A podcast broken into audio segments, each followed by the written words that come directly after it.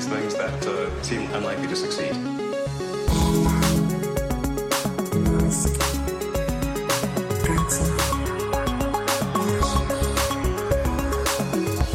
Bueno, bienvenidos a un nuevo episodio de Elon. ¿Qué tal estás, Matías? Estoy muy bien. Además, venimos de unos resultados del último trimestre del año que nos han, nos han dejado noticias impactantes. Sí, teníamos los datos de ventas, esos mm, estratosféricos de hace unas semanas, y ahora ya tienen los datos financieros y Tesla, pues la verdad que, que va muy, muy, muy, muy bien, ¿no? Mm. Si quieres, empezamos por los números, por las cifras, y luego vamos a eh, las noticias, que yo creo que es lo que tiene chicha.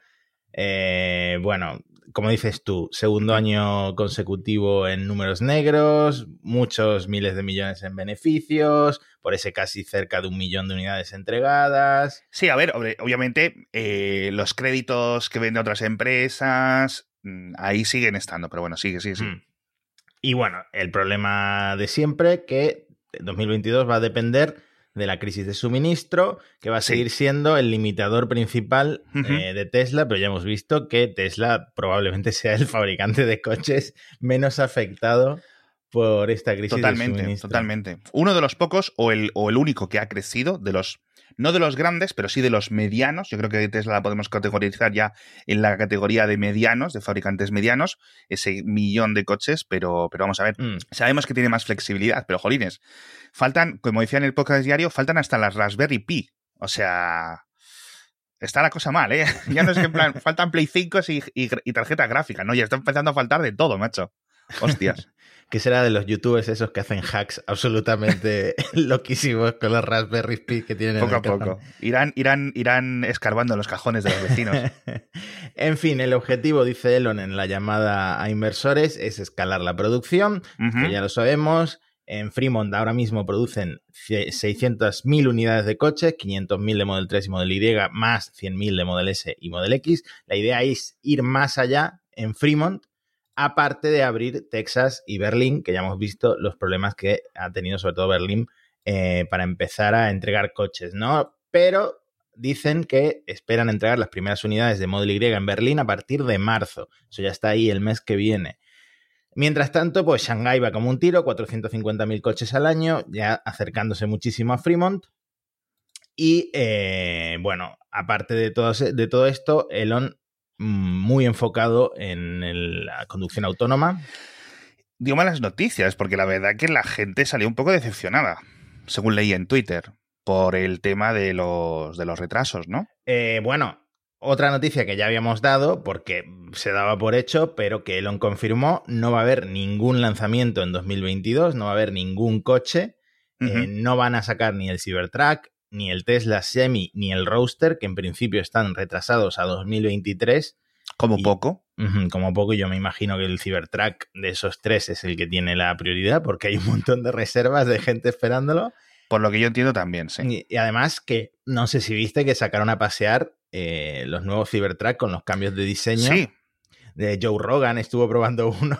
Joe Rogan en medio de una tremenda polémica con Neil Young y Spotify ha estado probando el Cybertruck. Está Elon desquiciadísimo en Twitter últimamente. Está muy insultón, que eso siempre me parece bien, pero está liándola otra vez. Sí. O sea, está. ¿Te acuerdas que hace unos meses decía, no, yo me quiero meter en política, no sé qué? Porque decían lo del aborto en Texas y no sé qué.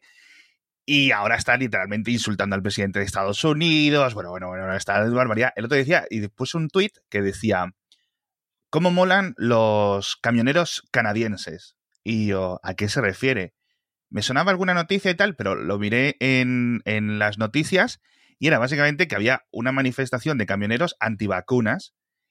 Y me empiezo a mirar y lo primero que veo son banderas nazis Madre mía. en Canadá. Y yo, pero bueno, pero bueno, pero bueno. Y Elon diciendo, ¡oh, qué guay los... ca-". Joder, macho. Sí, O sea, también, imagino que eh, no se refiere a esos, pero joder, tío, dentro de cada de estos movimientos, bueno, una absoluta locura de los antivacunas sí, dando la murga. de- defendiendo la libertad de expresión de Joe Rogan, que ya sabemos que tuvo un par de invitados antivacunas. Bueno, él mismo Sí. es un poco antivacunas, en cierta forma. Sí, no, no, no, ya lo dijo. Él le ha pasado el coronavirus porque se ha contagiado, no porque se haya vacunado ni nada. Pero bueno, en fin. Ignoremos esta parte. Eh, bueno, el Cybertruck, ya que estamos hablando, eh, los cambios de diseño no son muchos, pero sí que la gente que ha estado muy atenta los ha notado. Por ejemplo, el parabrisas es gigante y necesita mm. un limpia parabrisas gigante. Tiene uno solo, monobrazo, digamos, es enorme. Eh, no me imagino lo que costará cambiar eso. Y mm, también algún cambio en el paragolpes. Eh, tiene un diseño un poco menos anguloso, un poco más redondeado. Y bueno, el problema que tiene principalmente el Cybertruck es que ahora tiene mucha competencia muy interesante con la Hammer, con el Rivian R1T. Los de Ford con la F150, los fabricantes asiáticos que también están preparando cositas interesantes. La verdad que ha pasado es, eh, es un poco curioso porque ha pasado de ser el primero en anunciarse con un precio rompedor, el resto están teniendo también los problemas de fabricación por los componentes, etcétera, pero están empezando a escupir ya unidades. Es cierto que tampoco son grandes rivales, que Rivian decía que iban a aumentar la producción y hostia, que bien, Rivian tal. Y es 200 unidades por semana. Y yo, macho. Así que es cierto que no están en, en, comparación. Imagino que cuando Tesla empiece con el Cybertruck, pues al principio venderá mil unidades, cosas así, pero rápidamente debería de escalar la producción lo que ya hemos dicho aquí, y seguramente se cumpla. Creo que es una de las predicciones más fáciles. Esos precios que anunció no los vais a ver, pero bueno.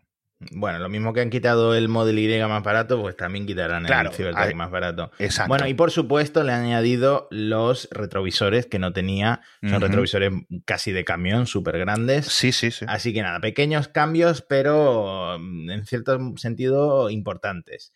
El Tesla compacto el propio Elon ha confirmado que no existe. Que no existe. Es decir, 200.000 vídeos, 200.000 podcasts. O sea, tú vas a YouTube y pones Tesla barato, Tesla Model C, Tesla Model 2, no sé qué, 200 millones de vídeos. Tesla Model Q decían los últimos ah, Es verdad, es verdad. El era, fuera gracioso por el tema de Tesla Q, que bueno, la comunidad de Tesla Q que se mete en ese hashtag para soltar un poco de hate. Eh, sí, sí, sí. Pues decían que se iba a llamar el, el compacto el Model Q.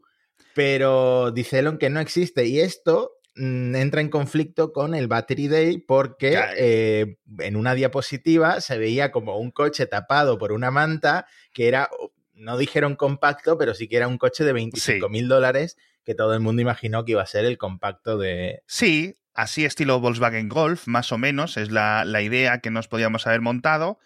Y claro, de ahí vienen las cosas, es decir, no es en plan los rumores, las constantes cosas que a lo mejor un ingeniero de Tesla en un bar le dice a alguien y acaba llegando a la prensa de forma tergiversada, bla, bla, bla, bla, bla, bla, sino que, coño, que Elon lo mostró en una diapositiva, ¿vale? Hmm. Es decir, sabíamos que no estaba preparado porque ni el render estaba publicado, es decir, lo, eh, eh, estaba tapado con esa manta digital, pero tío, y ahora dices que no existe. No lo están ni diseñando ni desarrollando. Eh, Bastante tienen, ¿eh? Dice que en algún momento, pero que eh, ahora mismo, eh, si le pregunta por el compacto, se están equivocando los periodistas porque lo importante es cuándo van a ser los coches autónomos. Ah, sí, claro. Que bueno, el dato que dieron es que ya hay 60.000 coches, 60.000 clientes probando el Full Self Driving Beta. 60.000, wow. Y ha confirmado que en el futuro, igual que está pasando en Francia y tal con los supercargadores, en el futuro van a licenciar también la tecnología de Full Self Driving a otros fabricantes. Esto creo que ya se lo, que lo habían dicho en el pasado, ¿no? Hace tiempo. Bueno, es que es muy fácil que Elon repita cosas que ya había prometido en el pasado. Yo no sé si esto, porque claro, al final, ¿sabes qué pasa? Que no lo sabemos. Eh, y es muy difícil, porque Elon a lo mejor dice una cosa y no sabemos cómo funciona a nivel interno. Pero muchas de estas cosas que se ha prometido en el pasado, a lo mejor no sabemos si ni siquiera ha habido negociaciones, si ni siquiera ha habido discusiones, si los otros fabricantes no han querido las condiciones, si Tesla no ha querido las condiciones. No sabemos, no sabemos si es una mentira directamente, porque es que es lo que tenemos que empezar a considerar con muchas de estas cosas. Que Elon se lo, se lo saca de la nalga, lo inventa, lo pone en Twitter y a tomar por culo. Y ahí tienes a Bloomberg, a la CNN, a la CNBC y a nosotros hablando tres semanas de una chorrada que, Elon ya ni se acuerda que ha dicho. bueno, pero espérate, porque otra cosa que ha dicho Elon es que los robotaxis totalmente autónomos van a llegar este año. No se lo cree ni él, no se lo cree ni él. Bueno, sí, pero, no ha dicho los de qué empresa, ¿no? pero es que lleva diciendo lo mismo nueve años y los últimos cinco la promesa ha sido este año. O sea, imagínate Dios eh, mío. lo que le han creído los Ni los fans, ni los fans más, más hay dos o tres en Twitter que más o menos creo que le siguen la bola, de estos que siempre ponen algún tweet en plan Elon va a curar el cáncer, no sé qué, arroba Elon Musk. de, esos que a lo mejor le, le, creen, pero yo creo que ya nadie le cree. O sea, ya nadie le cree. No conozco a nadie en España de los, de los, de la gente con la que hablamos, en plan de fans de Tesla, etcétera, que, que, crea este tipo de cosas. O sea, no está, no está ahí, no está ahí. Lo sentimos mucho, pero no está ahí la tecnología. Me da mucha pena porque es una cosa Joder, yo llevo cuánto con el podcast diario, macho? Cinco o seis años. Ya empecé a hablar hace mucho tiempo de esto. Yo me acuerdo de episodios, le decía, hostia, tío, Elon ha prometido lo de un coche que puede ir de San Francisco a Nueva York y se va a cargar automáticamente, porque claro, digo, joder, es que es la parte fácil que se cargue. Es decir, la manguera, la serpiente esa robótica que llega 2015, 2016 y estamos en 2022. esto es como, esto es Pedrito y el Lobo, tío. Totalmente, bueno, totalmente. Llegará al final el lobo. Llevará al final el lobo, no lo sé. lo contaremos, pero me he dejado el mejor titular, yo creo, para el final, y es que Elon dijo que el producto prioritario para Tesla en estos momentos es el Optimus. ¿Qué es el Optimus? Preguntará algún oyente. El Tesla Bot. Ay, ay, ay, El, el, maniquí este que salió bailando en aquel evento. Que es que no era ni el robot. O sea, era un señor.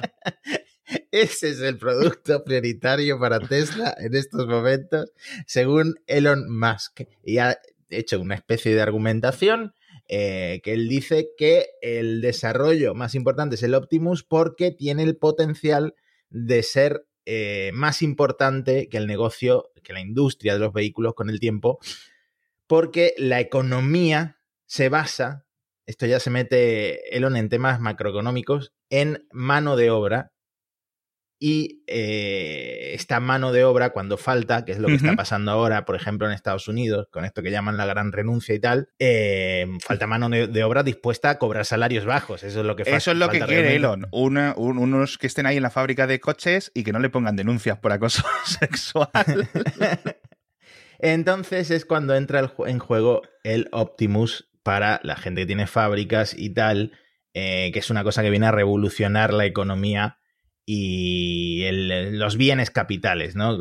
Que tienen ahora mismo las fábricas. No me lo creo. O sea, obviamente yo imagino que quizás para finales de año pueden hacer algo que mediana. Es que incluso el movimiento bípedo es increíblemente complicado. Hemos visto, por ejemplo, Boston Dynamics. ¿Cuántas noticias has publicado tú de Boston Dynamics en, en Gizmodo en, las en la última década. Todas las felicitaciones navideñas. y al final el robot que han vendido ahora a DHL no es un robot bípedo, que es, es, básicamente un brazo robótico como los muy Y es muy avanzado, mm. y es muy avanzado.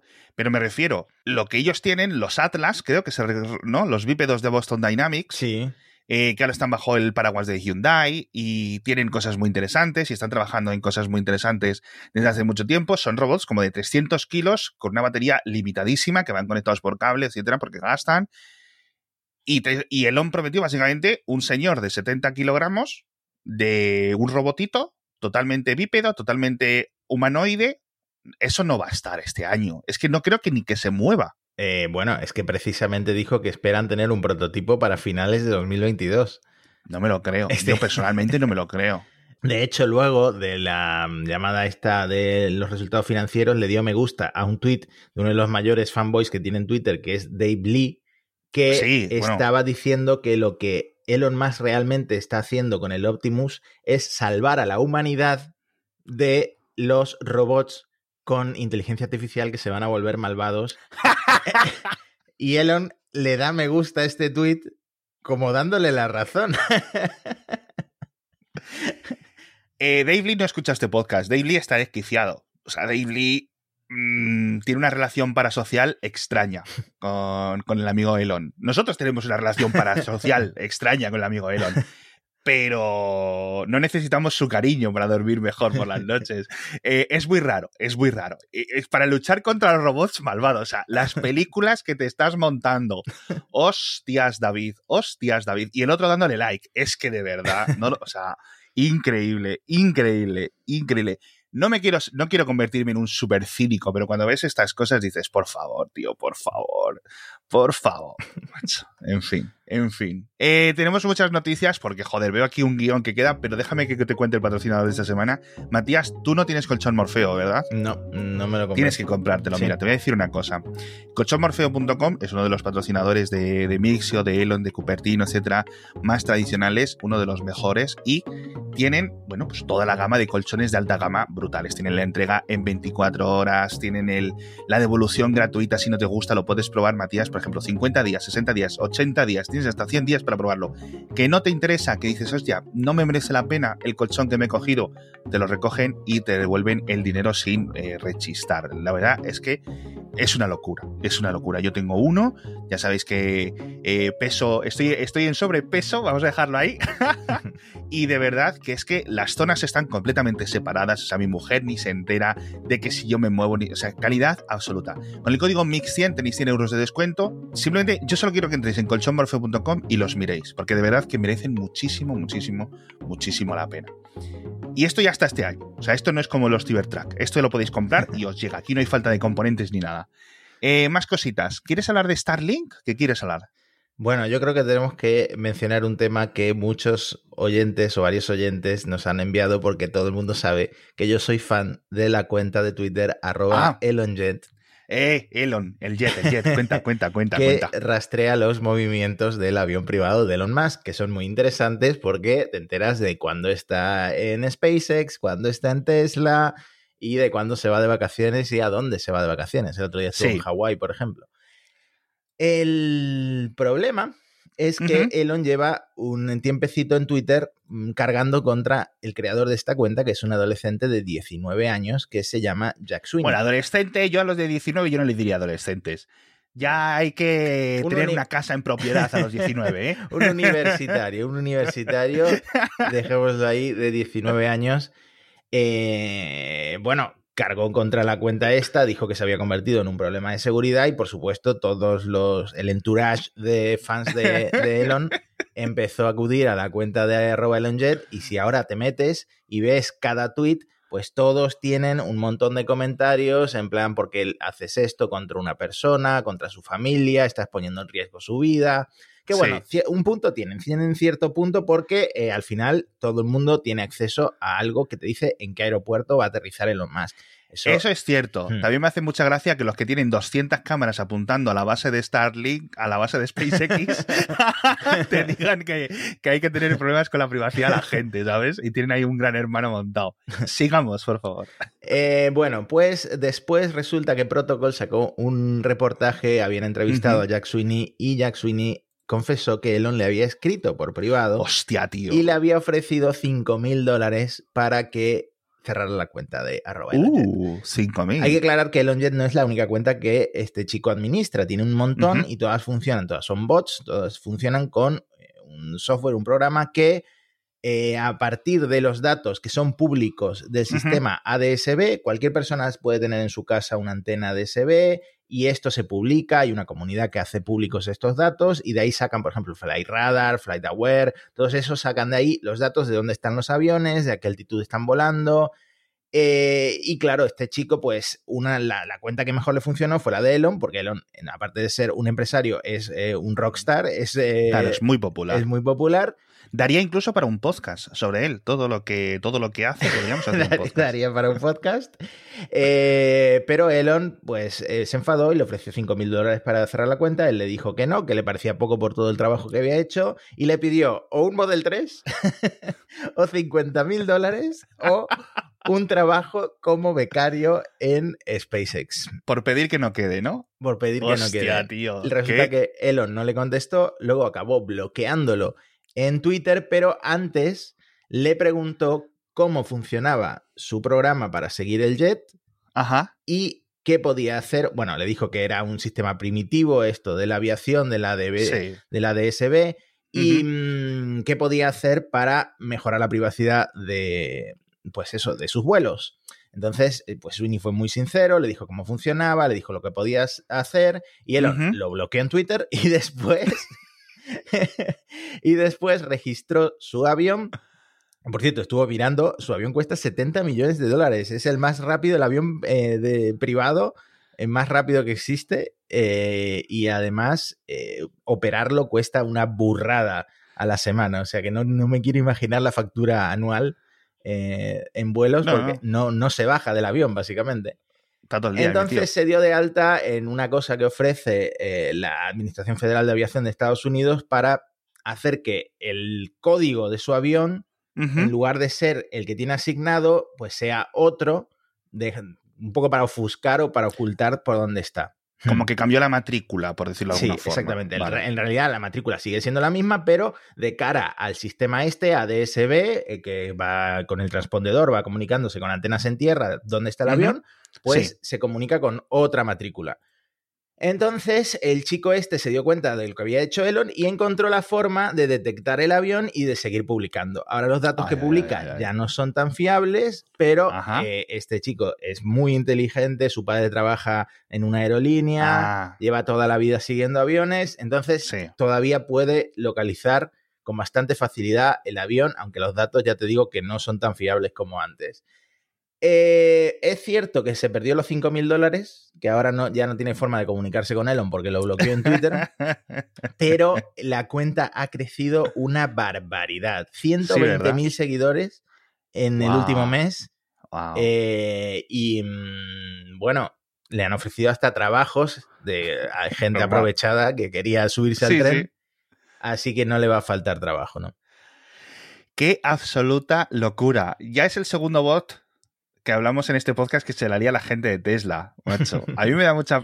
Porque ya contamos lo de Carpacia, el jefe de inteligencia artificial, que le dijo al bot de Big Tech Alert, oye, deja de publicar las cositas. Yo creo que ni le respondí, ¿no? No, no, no le respondí. Pero le podía haber pedido un Model 3 también, podía haberle hecho un morro.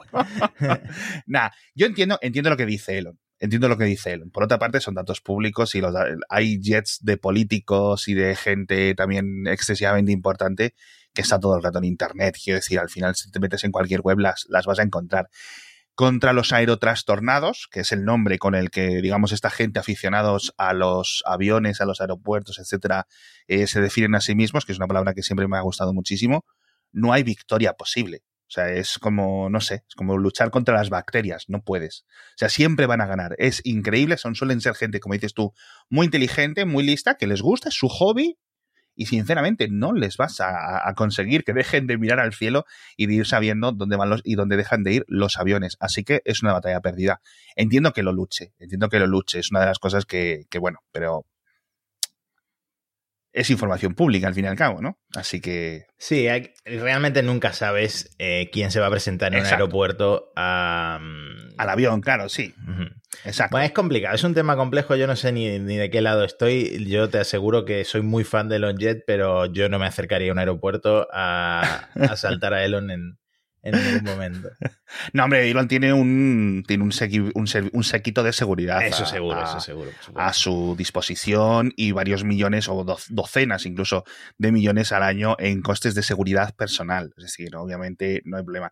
A mí, fíjate, de todo lo que me parece mal es lo de pedirle dinero a cambio. No, pr- primero cuando le ofrece el dinero y luego cuando él le pide más. Eso ya lo, lo considero un poco como extorsión. Es decir, mira, tío, esto es información pública, yo simplemente la estoy publicando. Es decir, como un periodista, ok, aquí está. Lo de pedir dinero a mí entra en el terreno de la extorsión un poco para mí, ¿no crees? Bueno, fue Elon el que lo ofreció primero. Por eso, por eso, pero luego, Sí, pero luego el otro se, se vino arriba, tío. se vino arriba. Así que bueno. En Eh, fin, Hablamos de Starlink entonces. Sí, por fin, cuéntame. Bueno, tú sabes que Starlink eh, ya la gente lo está probando en todo el mundo y se han descubierto eh, un par de problemas. Uno, el de los gatos, que creo que lo comentaste, lo comentaste en Mixio, que los- las zonas donde nieva los gatos se suben a la antena porque está calentita. Sí. Y otro problema es que entran en apagado térmico cuando alcanzan los 50 grados. Que esto, por ejemplo, aquí en Málaga puede que nos llegue a ocurrir en verano. ¿Qué ocurre? Que SpaceX ya ha pedido permiso a la FCC en Estados Unidos para eh, producir dos nuevas antenas que son reforzadas. El modelo HP le llaman de alto rendimiento en inglés. Y bueno, básicamente tienen, ¿cómo decir? Una textura rugorizada, como dicen en inglés, ¿no? Para que eh, soporte mejor las temperaturas extremas, tanto frío como calor. Ya. Y la otra antena, porque son dos, sería un modelo específico para aviones, barcos, camiones grandes y pues lanchas recreativas y este tipo de cosas, pero no para coches como un Tesla porque serían demasiado grandes, no caben. De hecho, una cosa muy interesante que tiene relación con lo anterior es que el chico que lleva el OnJet tiene otra cuenta para los aviones de SpaceX, que son varios.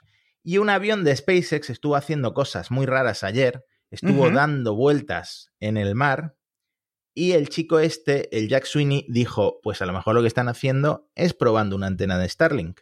Porque parecía que habían puesto el piloto automático y habían puesto un avión a dar vueltas eh, en el mar. No sé si en el Golfo de México, por ahí. Qué curioso. Eh, entonces parece que, parece que SpaceX ya está probando estas antenas específicas para aviones porque recordemos que Elon dijo que habían estado en negociaciones con aerolíneas para empezar a ofrecer el servicio de Internet de Starlink en aviones comerciales. Eso yo creo que puede funcionar y puede funcionar muy, muy, muy bien, porque ahora mismo es un poco rollo, ¿no? Pero bueno, yo imagino que en, hablando de aviones, el, el jet de Elon será quizás uno de los sitios donde la gente a lo mejor pueda detectar una antena de estas, no detectarla a través de internet, pero sí que le saquen una foto y vean una antenita flotando por ahí por un lado, ¿sabes a lo que me refiero? Hmm. Quizás lo prueba él en su, en su propio jet, pero curioso. ¿Sabes quién le pidió públicamente a Elon en Twitter que pusieran Starlink en Andorra? eh, ah.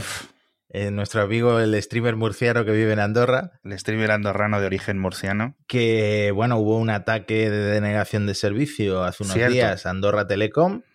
En principio, mm, orientado a los streamers que viven en Andorra, pero claro, afectó a todo el país. No sé cuántos clientes tendrán, 30.000, 50.000, una cosa así como mucho.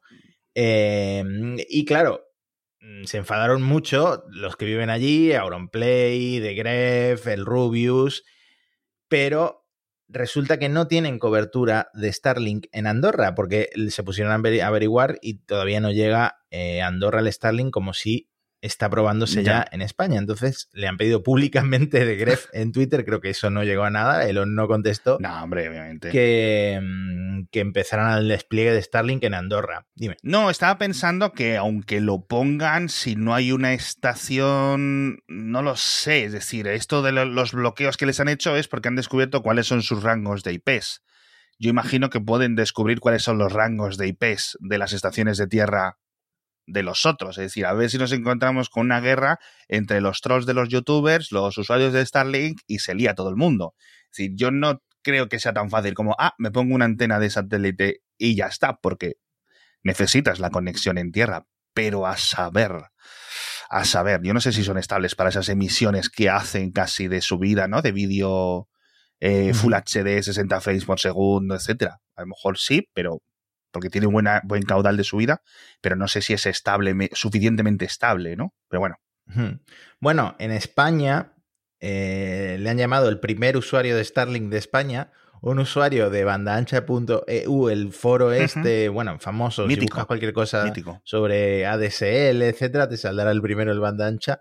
Eh, cuenta su experiencia, él vive en una zona montañosa en Cataluña, creo que no ha dicho exactamente dónde, antes tenía una conexión de 10 megabits por segundo, que además era móvil, era celular. Eh, lo típico, mi hermana, por ejemplo, Movistar te da un router, pero va con la tarjeta SIM.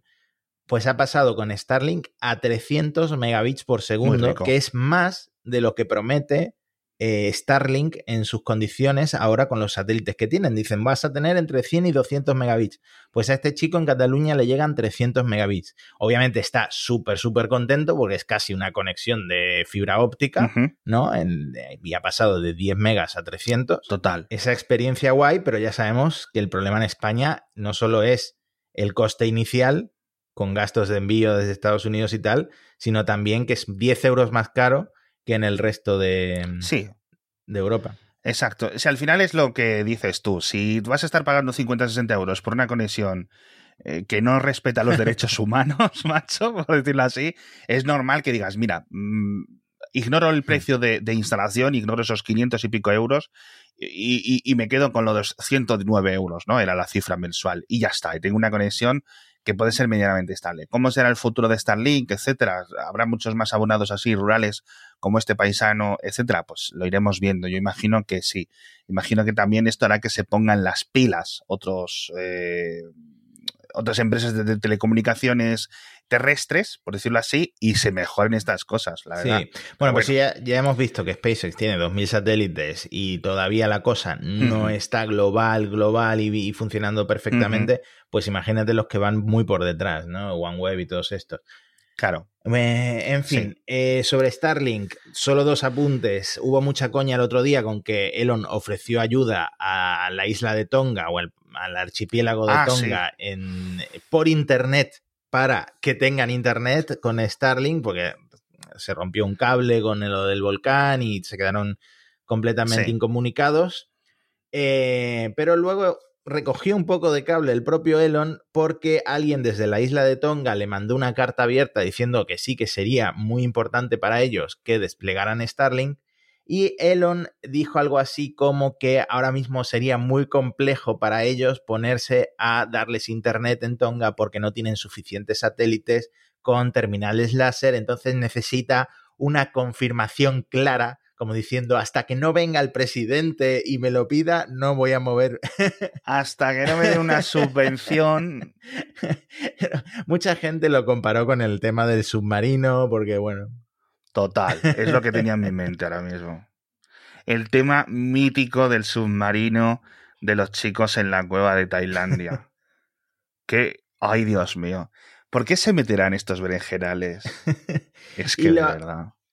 Es, es, más payaso a veces. y lo último es que si has visto hace poco en el cielo eh, bueno, fue el día 24 de enero. Cierto. Eh, un poco de fuegos artificiales y pensaste que era un meteorito. Realmente era un satélite Starlink, el Starlink 2200, que hizo su reentrada sobre León, pero se vio prácticamente en toda la península a las 11 de la noche.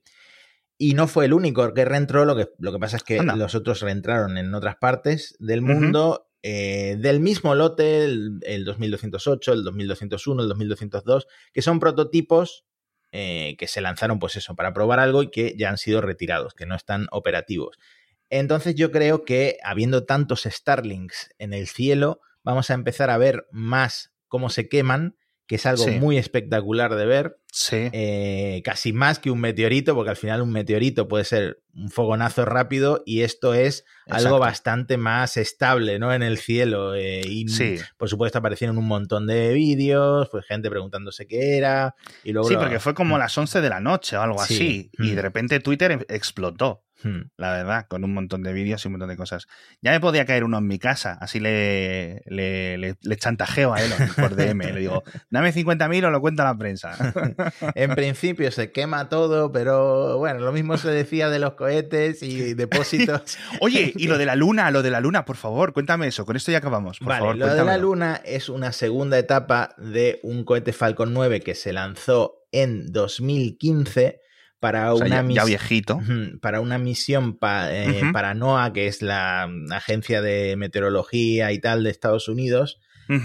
Em, pero tenía que llegar a tal altitud porque el NOAA va a operar en. Bueno, el, NOAA está, el satélite del NOAA que se llama Discover está operando en el punto L1 de Lagrange, que está a un millón de kilómetros de la Tierra. Entonces tenía que llegar con bastante velocidad, bastante altura, la segunda etapa, la que inserta el satélite. Eso es y se quedó sin combustible, pero lo suficientemente lejos de la Tierra, es decir, sin energía, con suficiente energía cinética como para escapar de la Tierra, pero no del sistema Tierra-Luna, es decir, no para meterse en la órbita del Sol, que se perdería de vista, sino para quedarse dando vueltas entre la Tierra y la Luna. Lo he explicado un poco como el culo, pero creo que se me ha entendido. Sí, yo te he entendido. Y acabar, em, pues, dando vueltas de forma errática y ahora se espera que se estrelle contra la Luna el 4 de marzo a las 12 y 25 UTC. Además, los astrónomos tienen los cálculos con bastante precisión, están como 99% seguros de que el 4 de marzo impacta contra la Luna. Y lo curioso es que es la primera vez que va a haber un impacto de un objeto artificial eh, no intencionado en la superficie de la Luna. ha habido pues alunizajes suaves, las misiones Sí. Apolo, ha habido alunizajes duros, eh, en misiones que salieron mal y que se estrellaron. Incluso la NASA Sí. una vez estrelló eh, una nave contra la Luna para estudiar lo que Exacto. pasaba, para estudiar el, eh, La composición. perturbación, la, sí, la composición de lo, del suelo. Pero es la primera vez que un cohete que no, es, que no tiene control eh, los controladores de la Tierra eh, va a estrellarse con la Luna. Y yo creo que es algo que lo puede pasar ahora que la industria espacial ha explotado con más frecuencia, a menos que se reserven un poco de combustible pues para cambiar la, mm, la órbita de la segunda etapa una vez que Sí. ya inserta el satélite. ¿no? Sí. Es una locura. Yo cuando lo leí eh, me, me dejó sorprendidísimo porque es, claro, lleva ahí en una órbita relativamente caótica, como dices tú, desde 2015, siete años, algo así. Qué locura, tío, qué locura. Yo es- eh, imagino que se verá, ¿no? Eh, hay dos orbitadores en la Luna que podrían capturarlo, uno de la NASA, el Lunar Reconnaissance Orbiter, y otro de la Sí. India, el Chandraya- Chandrayaan 2, que Sí. podrían tener imágenes, imagino que no, en- no del impacto, pero sí del Sí, eh, después del de- cráter o- del cráter que se forma después. Sí. Eh, pero no es como que a los científicos les preocupe mucho. O sea, No, un, no, claro. un cráter más en la Luna no pasa absolutamente nada. Pero sí que es un objeto de un par de toneladas y sí que va a dejar un cráter. eh, de cuatro toneladas, de hecho, y sí que va a dejar un cráter. Hostia, tío. Así que mm, eh, seguramente que, que lleguen fotos. Mm, Normalmente la segunda etapa del, del, Sí. del Falcon 9 reingresa en la Tierra y se quema sobre el océano, Claro. sobre el océano así que no, no hay mayor problema. Pero este no tenía, no estaba lo suficientemente cerca como para volver a la atmósfera. ¿no? En fin, bueno, estas cosas la verdad que tampoco, tam- o sea, son muy curiosas y, y poco más. Es- no creo que haya mayor, mayor problema. En fin, esperando que no nos caiga nada encima de la cabeza entre hoy y el próximo podcast, muchísimas gracias a todos por estar con nosotros, los oyentes. Que ya digo, si os cae algo, eh, perdemos audiencia. Nadie quiere que perdamos audiencia, amigos. Eh, recomendad este podcast a vuestros amigos, a vuestros familiares, a vuestros enemigos, a los fans y a los haters de Tesla, a los... ¿ha- ha- ¿Habrá haters de SpaceX? Fuera Yo- de Roscosmos, digo. Pues yo creo que Jeff Bezos es el único hater de, de SpaceX. Vamos, enviadle emails. jeff.amazon.com Le enviáis el mail con el último podcast. Muchas gracias y nos vemos la semana que viene. Muchas gracias a Colchón Morfeo, por favor, punto .com, por patrocinarnos. Son unos cracks, un gran producto. Hasta la semana que viene. Hasta pronto.